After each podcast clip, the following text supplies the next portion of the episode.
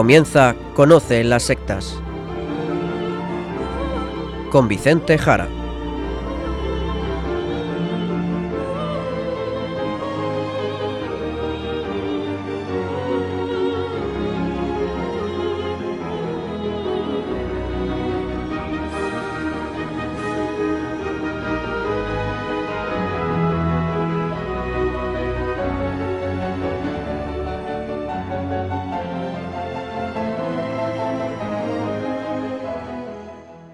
Muy buenas tardes, queridos amigos de Radio María. Empieza en estos instantes Conoce las sectas, el programa de sectarismo de Radio María España, dirigido y realizado por la RIES, la Red Iberoamericana de Estudio de las Sectas. Quien les habla, y como encargado por la propia RIES para su dirección, Vicente Jara. También con todos ustedes, Izaskun Tapia Maiza. Izaskun, ¿qué tal? ¿Cómo estamos? Muy buenas tardes a todos. Pues estoy muy bien, gracias a Dios. Fenomenal, pues directamente tú nos vamos al sumario del programa de hoy.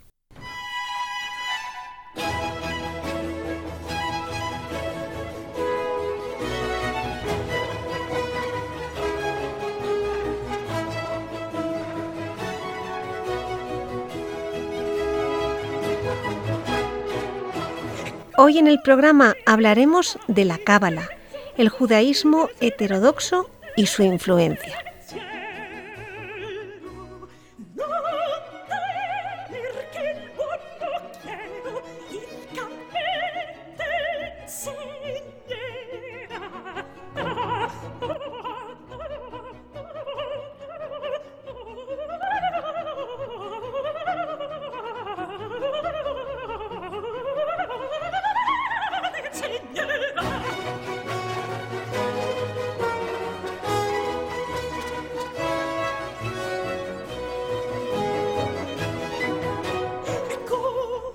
Hablaremos de la cábala, la cábala judía, y veremos qué implicaciones tiene, porque son más de las que podríamos imaginar. ¿No es así, Vicente?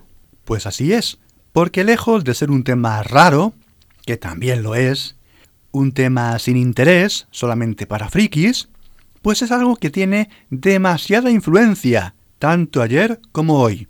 Lo que ocurre es que como tema esotérico, fluye por las alcantarillas de la historia, podríamos decir, pero su influencia es enorme.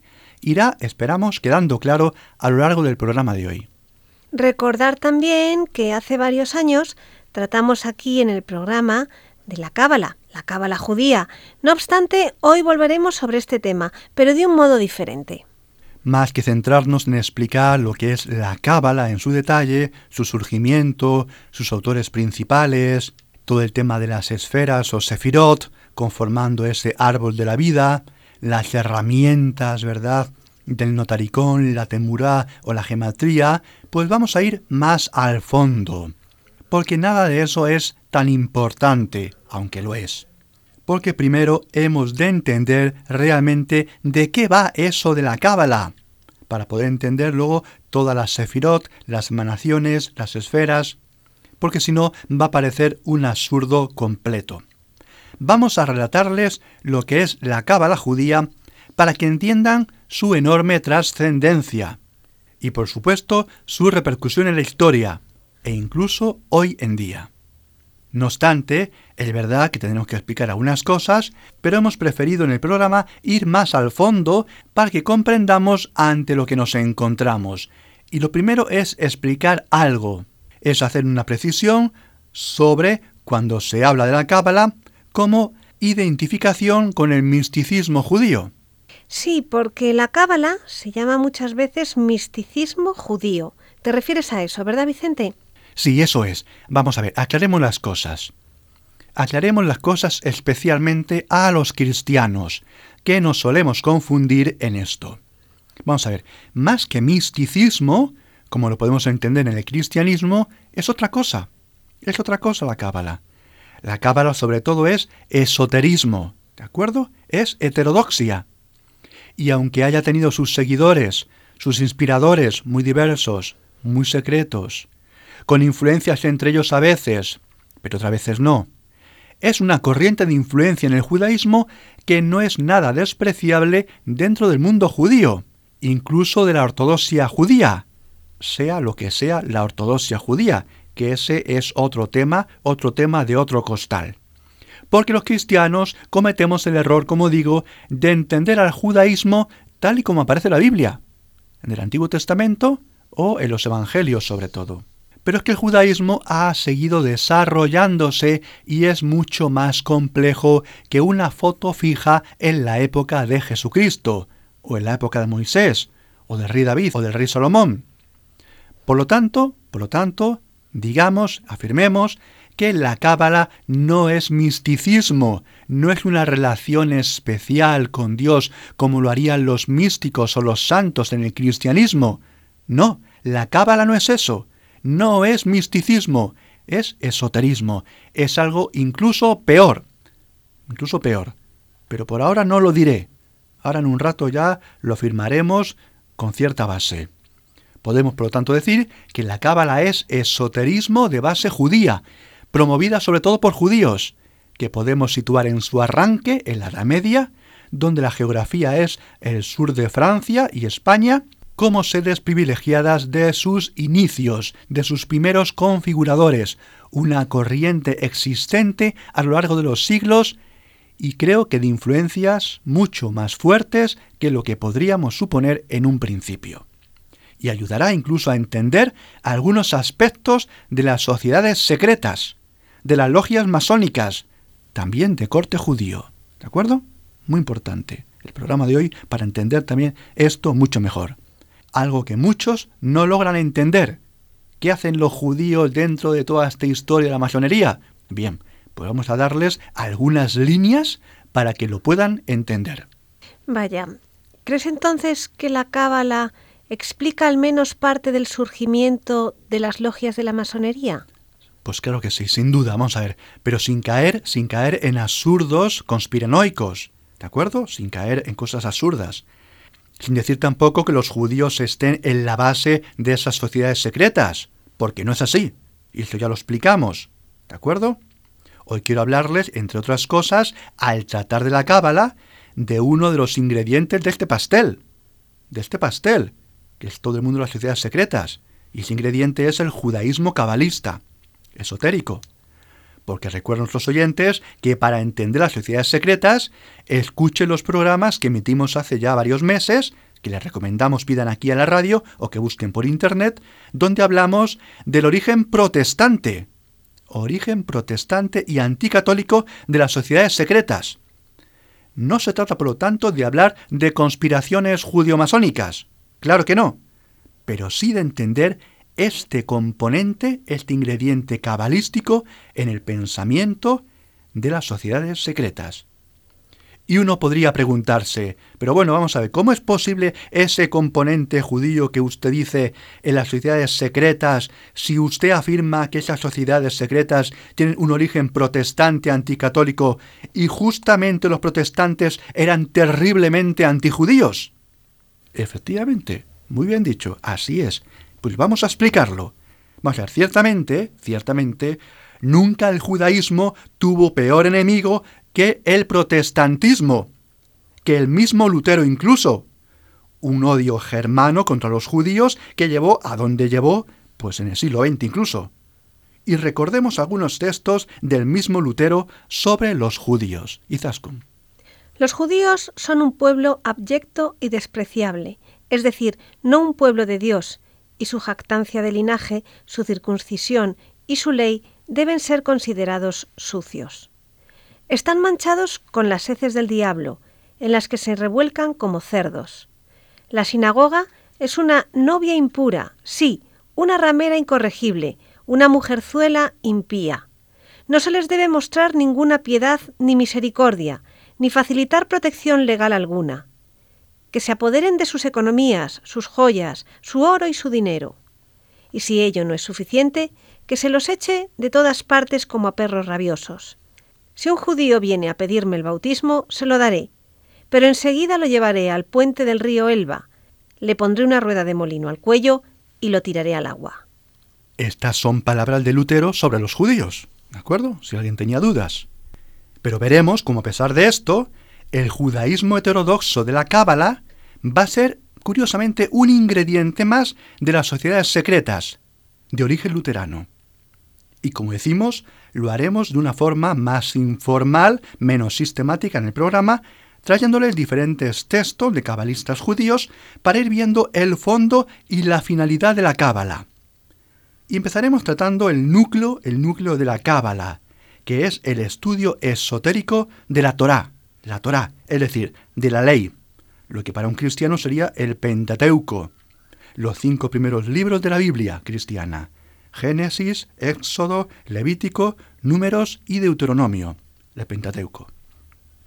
Bien, pues nos vamos directamente a ver lo que decía un cabalista español del siglo XIII, en concreto Chicatilla, que escribió esto. Sabed que el conjunto de la Torá es algo así como una explicación y un comentario del tetragrama YHWH. Es decir, esas cuatro letras, el tetragrama, tetragrama, cuatro letras, cuatro letras consonantes del nombre de Yahvé, que los judíos no pronuncian. Pero Chicatilla dice esto en sentido esotérico. Es la idea de que la Torah está entretejida del nombre divino, de sus letras divinas, sus letras consonánticas hebreas, porque fue escrita con consonantes la Torah, sin vocales, más tarde, siglo más tarde, se añadirán las vocales, con puntitos, lo que para ellos incluso es un sacrilegio, pues supuso una adulteración del texto consonántico de la Torá, de la ley. Por eso seguirá diciendo chicatilla. Toda la Torá es un tejido de sobrenombres o kinujim, expresión hebrea para todos los adjetivos divinos como el misericordioso, el grande, el clemente, el respetable. Y estos sobrenombres son a su vez un tejido de los diferentes nombres de Dios, como Elohim, el, Sadai.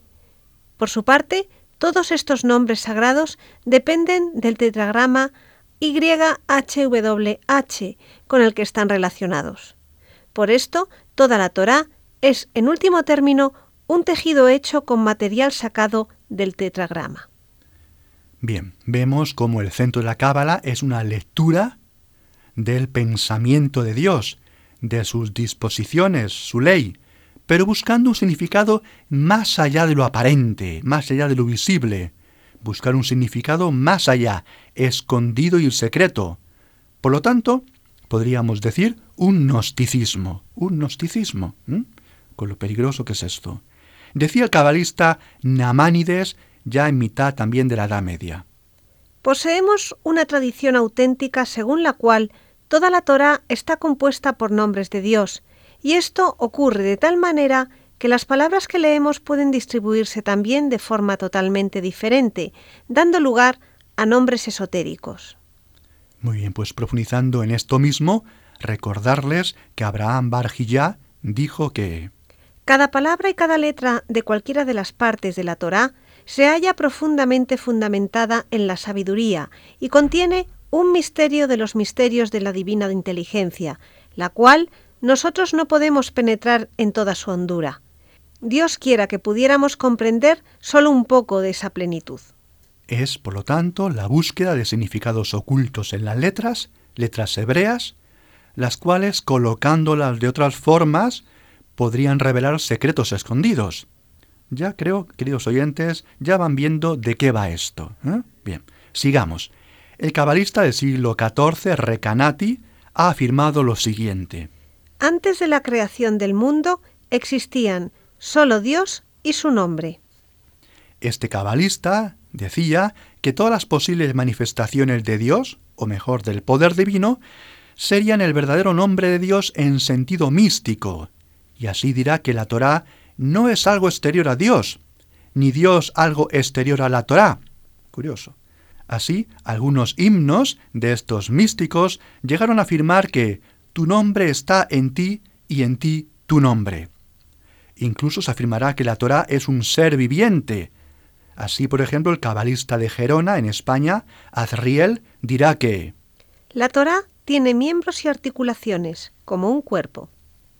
Y seguirá afirmando frente a aquellos que consideraban que algunos fragmentos de la Torá eran despreciables, los que podían omitir, decía que Aquel que omite por sí mismo una letra o punto es decir, vocal, que es mediante puntos como se escriben, puntos junto a las letras consonantes de la Torá, es semejante al que extrae una pieza de una obra perfecta. Vamos viendo la importancia, la importancia inmensa de cada palabra, de cada letra de la Torá. Es como un castillo donde cada pieza es fundamental. Bien, pues sigamos viendo esto. Porque incluso en el siglo II, época muy antigua, el rabí Meir, maestro de la Mishnah, dijo lo siguiente.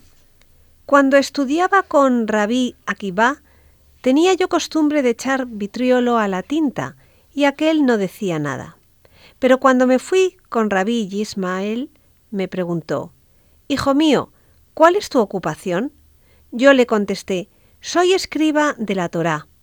Me dijo entonces, Hijo mío, ten cuidado con tu trabajo, porque es un trabajo divino.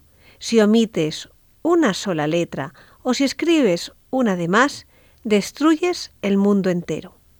Vaya, vaya, vaya, vaya, vaya, vaya. Esto, esto es una lectura del judaísmo totalmente racional y absolutamente mágica. Mágica, sí. Es una utilización de las palabras a modo de conjuros o de hechizos y esto se llama magia. Y esto no es otra cosa que la cábala. Antes le dije que luego la iba a definir. Bien, pues ahora lo estoy haciendo. La cábala, la cábala es un esoterismo irracional mágico, de fundamentos judíos, cierto, pero esoterismo, pero irracional, pero mágico. Vamos a ver, hay un mandamiento principal en la ley, en la Torá, que es no pronunciar el nombre de Dios en vano, podríamos decir. Algo, el pronunciar el nombre divino, que es fundamental en el judaísmo. Y sin embargo, y sin embargo, luego nos encontramos en la Cábala, pues, como diríamos, una, una disección de letras, una disección de letras, de todo el texto de la Torá, de todo el texto de la ley divina de Dios, que realmente es un manoseo indecente y obsceno es jugar con las letras del nombre de Dios, el tetragrama, y todas las letras de la Torá, la ley, para hurgar, para querer asomarse por el dominio del lenguaje, eso es la magia, al lugar donde Dios habita. Pues seguiremos ahora viendo todo esto. Bien, pues vamos a dedicar la sección musical del programa de hoy a la banda irlandesa The Course, comenzando con el tema Angel.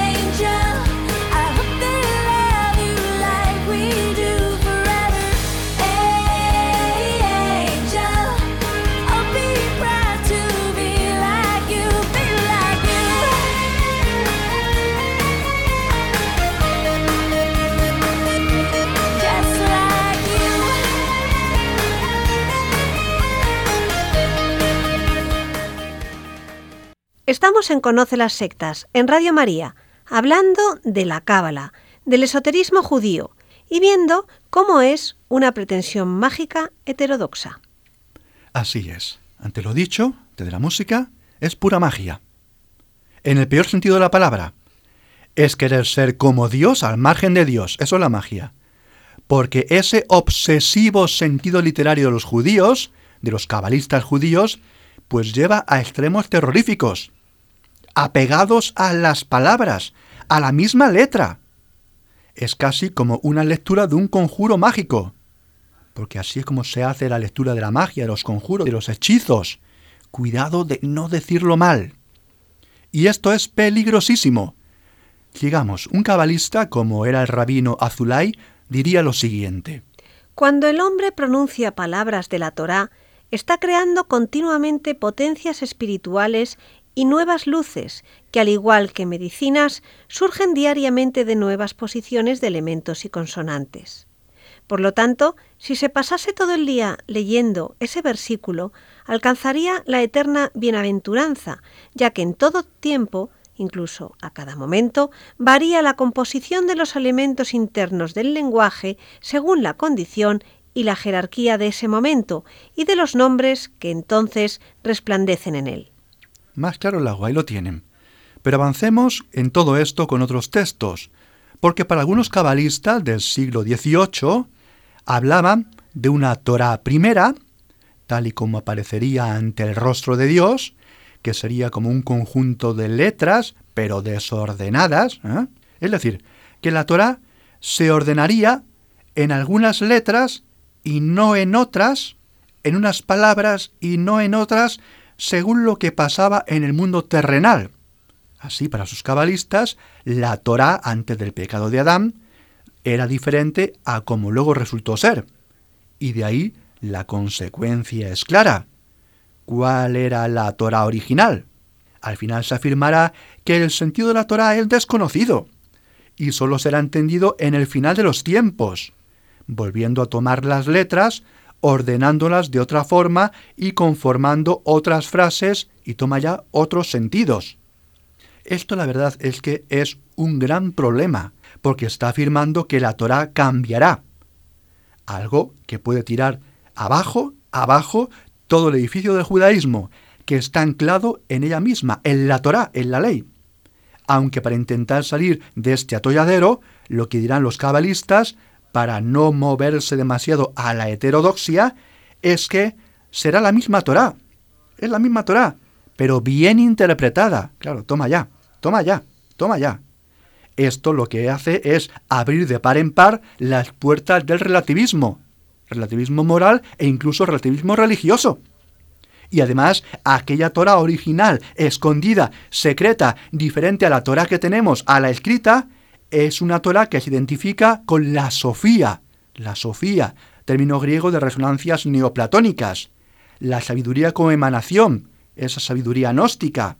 Por lo tanto, en el inicio existía la Torah no desplegada, la Torah no escrita, la Torah potencial para ser cualquier Torah, una Torah expectante, las letras esperando ser colocadas unas con otras para dar palabras y generar sentidos. Así se habla de esa persistencia, de esa Torah no desplegada a la derecha de Dios y que por medio de emanaciones, emanación en sentido neoplatónico, llegaría a desplegarse en la Torah escrita. Pero es que además habría otras Torah intermedias y otra Torah, la Torah no escrita, que era la Torah oral, lo que Dios habló con Moisés. Madre mía, vaya lío todo esto. Hay diversidad de Torás y además la que está escrita no es precisamente la mejor de las versiones. Efectivamente, muy bien dicho. No sería la mejor versión. No, sería la que te permite bucear hacia las mejores versiones, como dices. Sería el camino para ir a las otras y, en definitiva, para ascender a la primordial. Pero claro, esto es peligrosísimo. Por otro lado, lo que está diciendo es que la Torah es preexistente y esto a muchos oyentes, creo yo, les recordará incluso a la imagen que los musulmanes tienen del Corán. Eso es, sí. Es, que suena al Corán. ¿Tiene algo que ver? Bueno, el Corán como libro preexistente, dicen los musulmanes, dicen los musulmanes que el Corán es la palabra de Alá preexistente, justo. Eso es lo que opinan los musulmanes. Y en parte tienen razón porque el Islam tomó cosas del cristianismo y del judaísmo. Si bien lo que tomó el Islam, hay que decirlo, muchas veces lo que tomó fueron lecturas heterodoxas del cristianismo, herejías cristianas, y también, como vemos, del judaísmo más heterodoxo. Mahoma apenas conocía bien el cristianismo ni el judaísmo, conocía sobre todo multitud de herejías. De ahí los múltiples errores que hay en el Corán sobre el judaísmo y sobre todo del cristianismo. Y volviendo a la Cábala, decir lo siguiente. Los cabalistas afirman que si hubiera habido unos determinados acontecimientos en la historia, con Abraham, Moisés, etc., y no otros, las letras de la Torá se habrían reordenado de otra manera para decir otra cosa. En fin, la Torá en cuanto conjunto de letras, dicen, tiene un sentido preexistente, pero tomó su forma literal adecuándose a los hechos de la historia. Y como digo, esto es muy peligroso, un terreno muy resbaladizo, porque te estás asomando al abismo de la magia. La magia y el poder de las palabras, y en concreto de las palabras sagradas. Y seguimos, y seguimos. Porque además dicen que hay una Torah escondida, atención a esto, hay además una Torah escondida en los espacios en blanco entre las letras de la Torah escrita, de las letras negras, diríamos. Toma ya, la Torah que estaría entre las letras de la Torah, ahí es nada. Además está la Torah consonántica, antes de haberse colocado las vocales, como antes dijimos. En fin, como vemos, la Torah para este misticismo, realmente esoterismo, es un esoterismo de significados secretos y ocultos, un juego de letras y palabras, de secretos, una disección religiosa de magos y alquimistas, alquimistas de las letras, que las juntan unas con otras, mezcladores de componentes esenciales para buscar secretos escondidos. Pero es que además, si la Torá, la ley judía, no es precisamente la original, por decirlo así, ¿qué valor tiene? Exactamente, eso es. Es más, es que ese místico esotérico, ese esotérico cabalista, ese iniciado, encima es esa persona que dirá conocer los secretos, por lo que afirmará que la Torah no es para él, no es para él. Él no está bajo la Torá, porque él conoce otra Torá más primordial. Él conoce la verdadera ley de Dios. Como vemos, y antes dijimos, hay otra Torá que está escondida y es superior. Hay muchas Torás, pero hay una primigenia. De tal forma que al final lo que tenemos es que para los místicos esotéricos cabalistas, que dicen bucear en los significados profundos, se pueden saltar la ortodoxia porque ellos afirman conocer algo más profundo y primordial, una Torah más verdadera. Y este concretamente es el típico peligro de los muchos esoterismos, que van mirando por encima del hombro a las estructuras religiosas, diciendo que ellos acceden a secretos escondidos, ellos, la gente especial y experta, los expertos y que por eso pueden saltarse las leyes, incluso nada más y nada menos que los mandamientos judíos, las tablas de la ley, porque según ellos hay otro sentido más profundo que ellos sí conocen. Claro, efectivamente, ellos, los demás no. Muchas veces, muchas veces, con ciertos misticismos de corte esotérico, lo que uno se encuentra es que las leyes normales y corrientes no se aplican para ellos. Ellos están por encima de las leyes las leyes para los demás, que se han de someter, pero no para ellos. Ellos son muy místicos, ellos son muy místicos. El misticismo como un privilegio para no ser como los demás. Sin duda, sin duda. Eso es privilegio. Privilegio significa eso. Leyes privadas. Privilegio. Por esto, el cabalista Isaac Luria diría aquello de que los mandamientos en el momento del paraíso eran diferentes eran mucho más espirituales que hoy en día. Claro, toma ya. Para ellos, cuando venga el Mesías, afirman los cabalistas, que siguen esperando al Mesías, al no reconocerlo en Jesucristo, dicen que Dios, cuando venga el Mesías, Dios destruirá las representaciones actuales de la Torá y realizará nuevas combinaciones de palabras, nuevas combinaciones de letras, de las que surgirán nuevos sentidos. Y sigamos profundizando en todo esto porque para algunas corrientes del cabalismo existen 600.000, atención, 600.000 explicaciones de la Torá. Existen, dicen, en Israel para cada una de ellas una raíz, de tal forma que cuando llegue el Mesías esperado, habrá para cada una de estas interpretaciones diferentes un habitante de Israel que podrá leer e interpretar la Torá bajo dicha interpretación diferente. Y esto mismo se puede decir de la interpretación de la Torá en el paraíso. 600.000 interpretaciones de la ley, de la Torá. ¿Y esto qué es, Vicente? Bueno, pues esto es un número simbólico realmente, aunque a veces son leídos también como números reales, no simbólicos, lo que lo hace todavía más confuso. En todo caso, habla de una, enorme cantidad de sentidos. Nos habla de lo mismo, de diversidad de interpretaciones de la ley. Lo curioso, lo curioso es que la Torá tiene en torno a 340.000 letras. Pero ellos dicen que no importa, pues aunque las interpretaciones diferentes sean casi el doble de las letras que hay, eso será producido por un procedimiento misterioso de comprensión del texto. Incluso, incluso otros cabalistas, como Menahem Azaría de Fano, en el siglo XVII, diría que la Torá tenía realmente no 340.000 letras, sino 600.000 letras, pero que luego se llegó a una versión reducida, la llamada Segunda Torá, Segunda Ley. Madre mía, vaya confusión. Pues sí, la verdad, una gran confusión, pero que vamos viendo hacia dónde va conduciendo. Es el modo como la heterodoxia se afinca para al final poder afirmar lo que quiera, lo que quiera. Aquí lo que vemos es que esto de aumentar a placer ya no solo las interpretaciones, sino el mismo texto, es, creo yo, llevar el judaísmo a una multivariación de opiniones y de heterodoxias incalculable. Cada judío en cada tiempo puede interpretar la ley como le plazca. Es suficiente sentirse un cabalista, sentirse un místico, un mago, ¿eh? y en ese relativismo cada uno hacer lo que le plazca en su más alto grado. Y es muy llamativo porque el judaísmo dice y afirman, incluso los cabalistas, que la Torah es única, antes lo hemos dicho, y que no se puede cambiar ninguna letra. ¿Cómo es posible entonces todo esto? Pero al tiempo dicen lo contrario.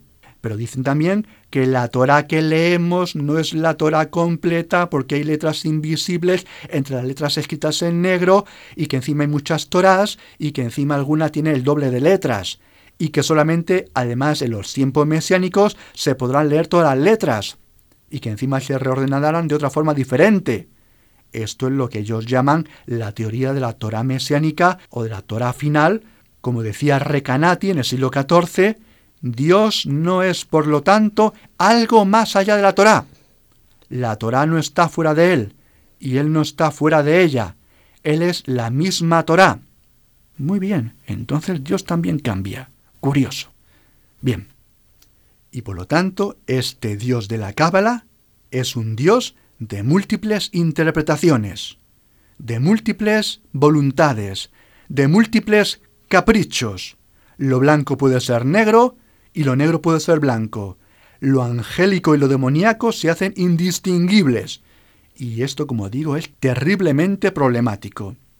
Incluso algunos autores hablan de que en este eón, en esta edad, hay una Torah, y en otros eones y en otros mundos, la Torah es otra, totalmente diferente, una Torah adecuada para cada eón, para cada época. Como vemos, la moral el bien y el mal son diversos y distintos según los tiempos y lugares. Hay una frase, hay una frase del Sefer Hatemura que dice, lo que aquí abajo está prohibido, arriba está permitido. Bien, bien. Esto es de un relativismo tremendo, de un retorcimiento de la ley demasiado civilino, demasiado silbante, demasiado fídico, es decir, serpenteante. Si lo quieren, demoníaco.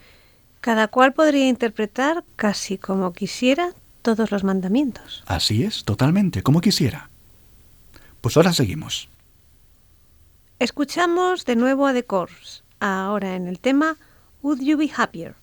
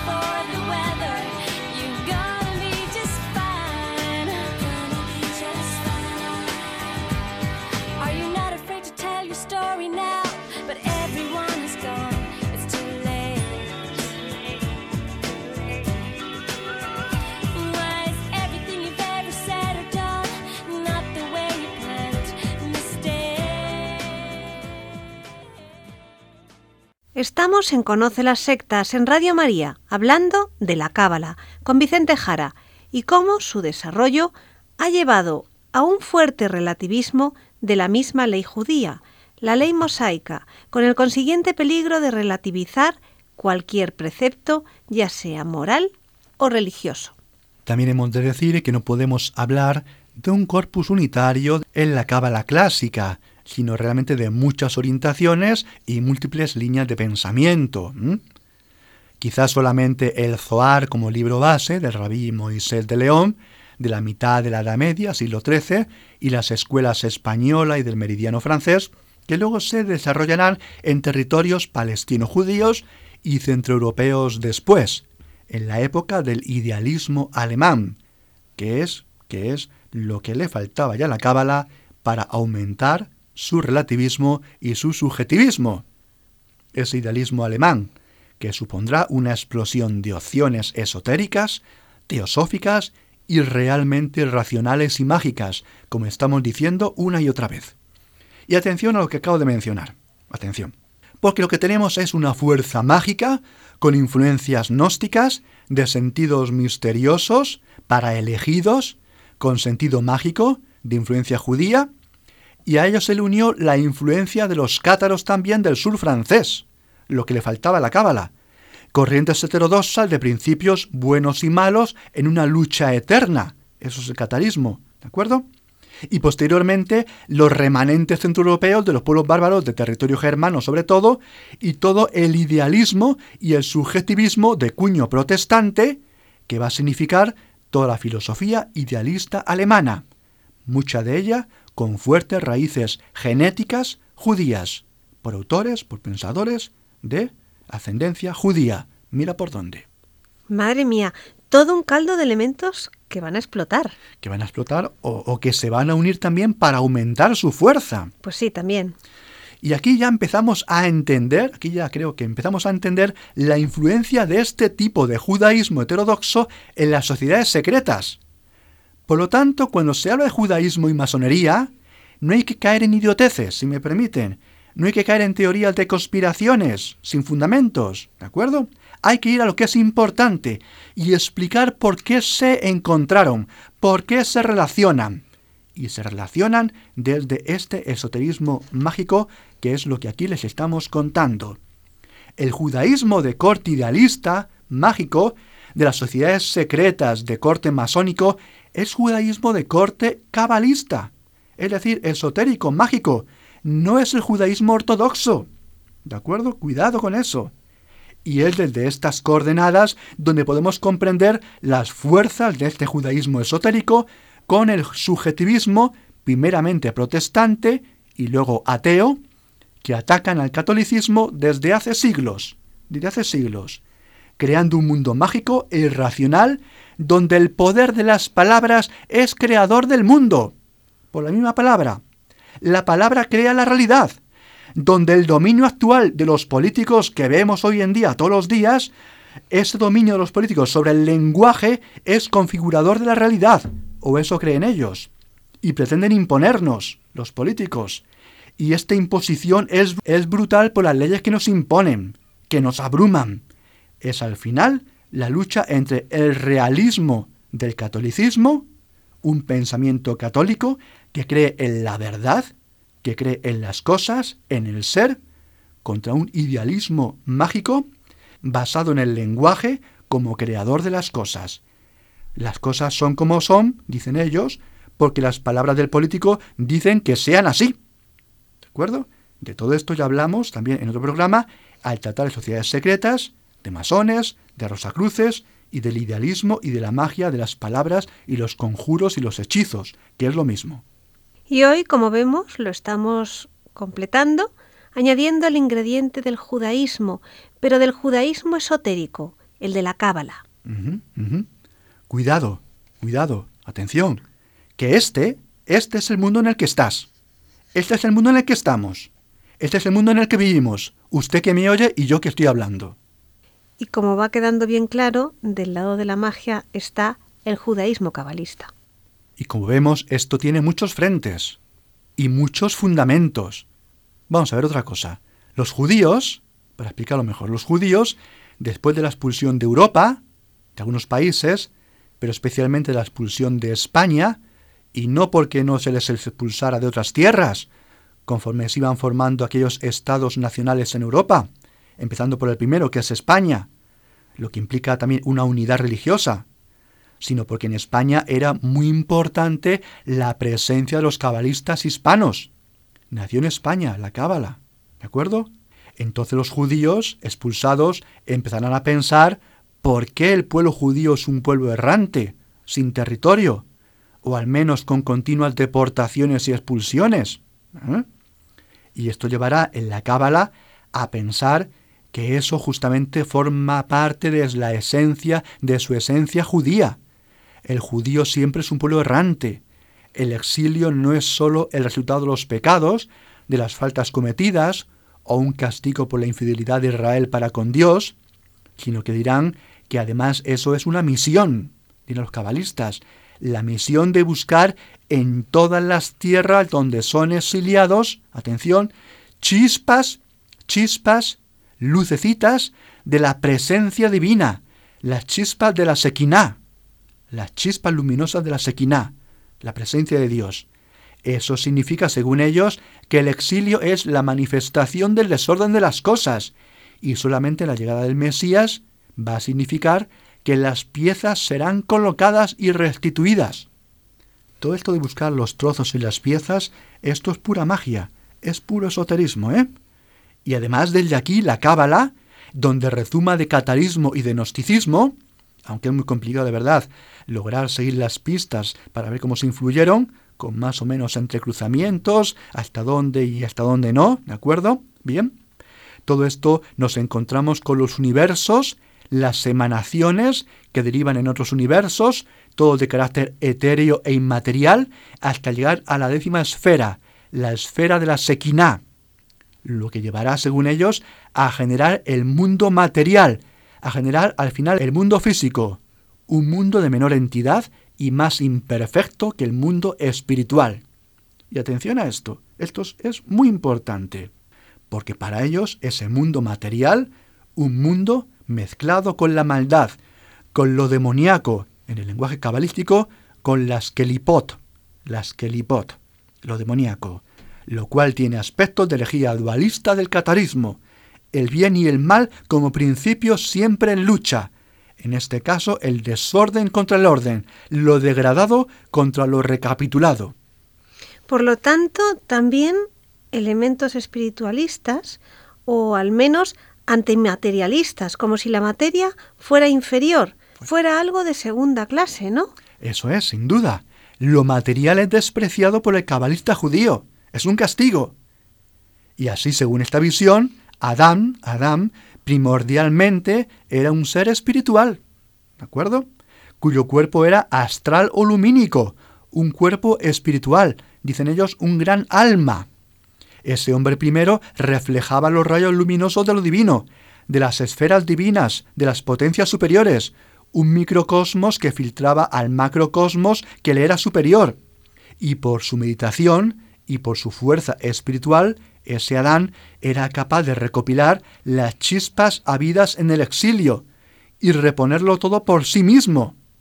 Esto que estamos relatando es pensamiento cabalístico y habría ocurrido en el primer sábado, el primer sábado, la primera fiesta judía del sábado. Pero sin embargo, sin embargo ocurrió que Adán falló y no se pudo cumplir la misión. Es el pecado primordial de Adán. De ahí que no pudo realizar su misión llevando al desorden, a pisotear el jardín inicial, al comer de la fruta prohibida. Y lo interesante en este relato, en este relato mítico cabalístico, es resaltar que bajo este lenguaje mistérico encontramos, como decía Sizaskun, un cierto desprecio de la creación, propia del gnosticismo y del catarismo, herejías muy fuertes que, como vemos, han impregnado incluso el judaísmo, o entre ellas, que han impregnado entre sí, o se han dado argumentos a su favor la una a la otra. Es muy difícil, digamos, ver cómo fueron las influencias. ¿eh? Al tiempo encontramos los elementos luminosos que hemos dicho, el hombre como ser lumínico y casi divino en sus rasgos, algo que la ilustración, la ilustración y las logias, las sociedades secretas, también volverán a recuperar el siglo de las luces, la iluminación prometeica, el endiosamiento humano. ¿eh? Y sigamos con este desprecio de lo material, porque en ciertas expresiones de los cabalistas se dice que al principio, atención, al principio la Torá, cuando se configuró para el ser humano después de la caída, no deseaba formarse, no deseaba unir sus letras para crear sus palabras y sus frases. Tal era el desprecio a lo material. Por eso la Torá desea, dicen ellos, que llegue el eón, la edad futura, la época mesiánica, para poder decir lo que tiene que decir, para ser más pura, para ser más espiritual.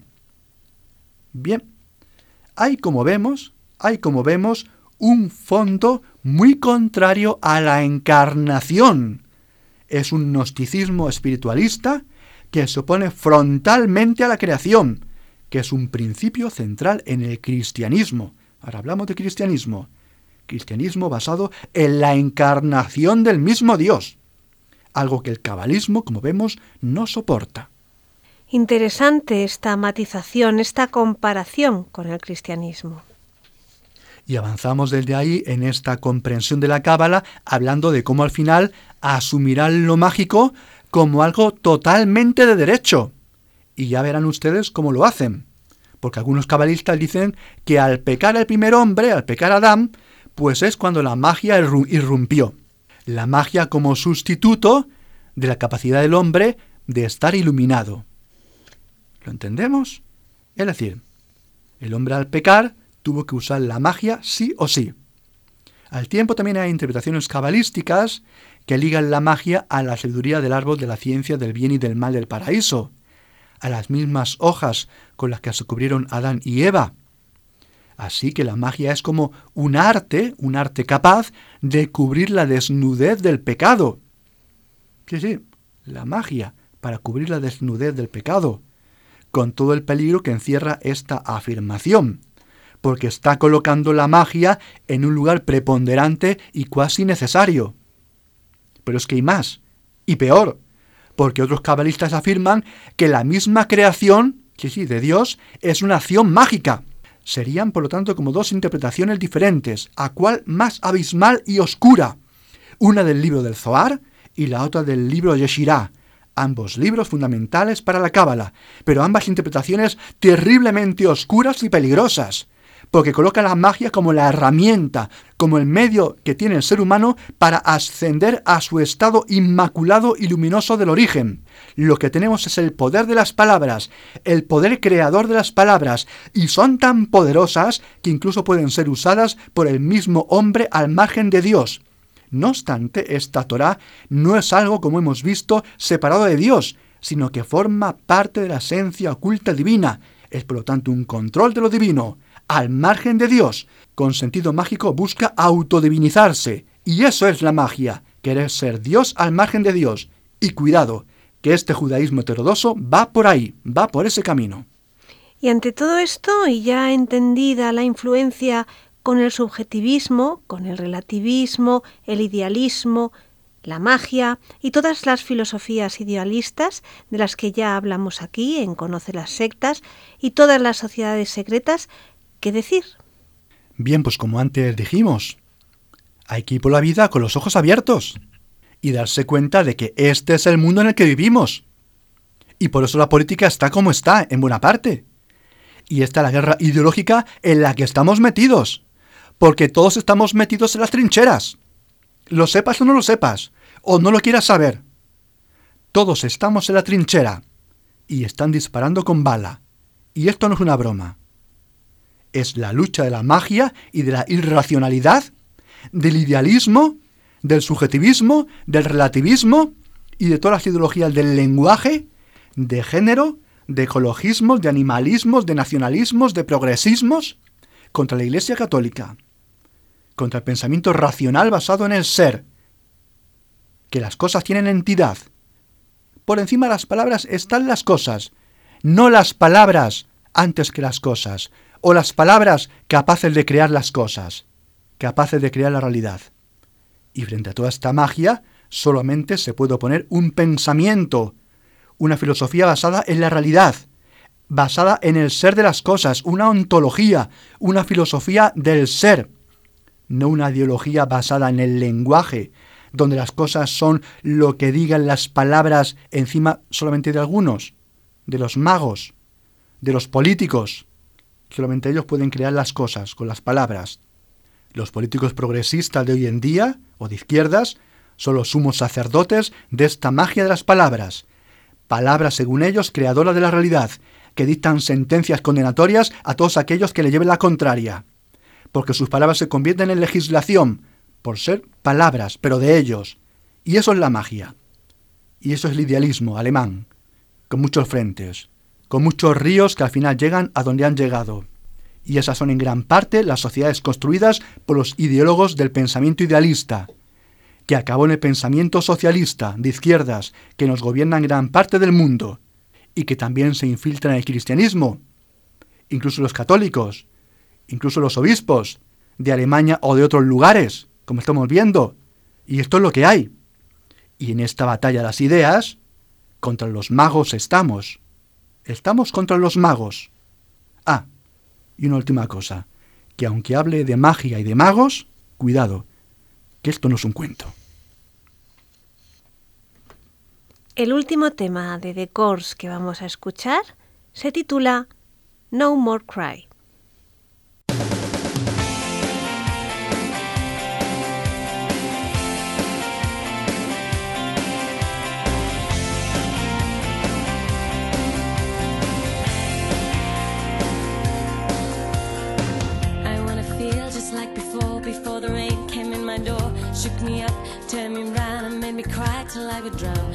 Y ya en el final, como siempre, les recuerdo nuestro correo electrónico y las tres páginas web.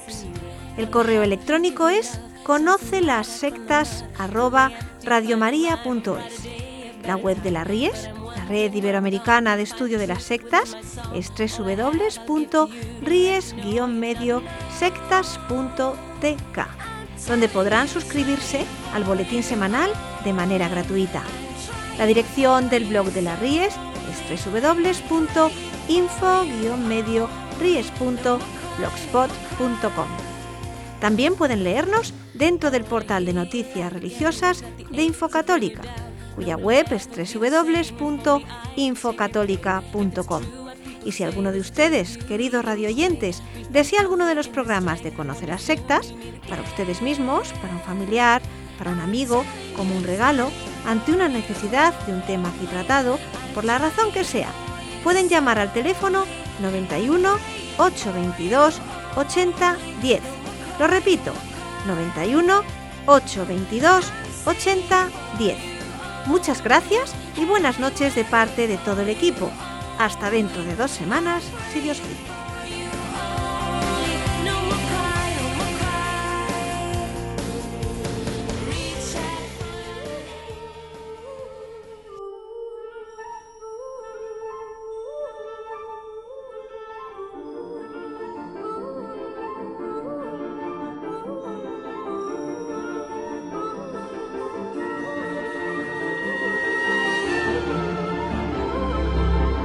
Han escuchado Conoce las sectas con Vicente Jara.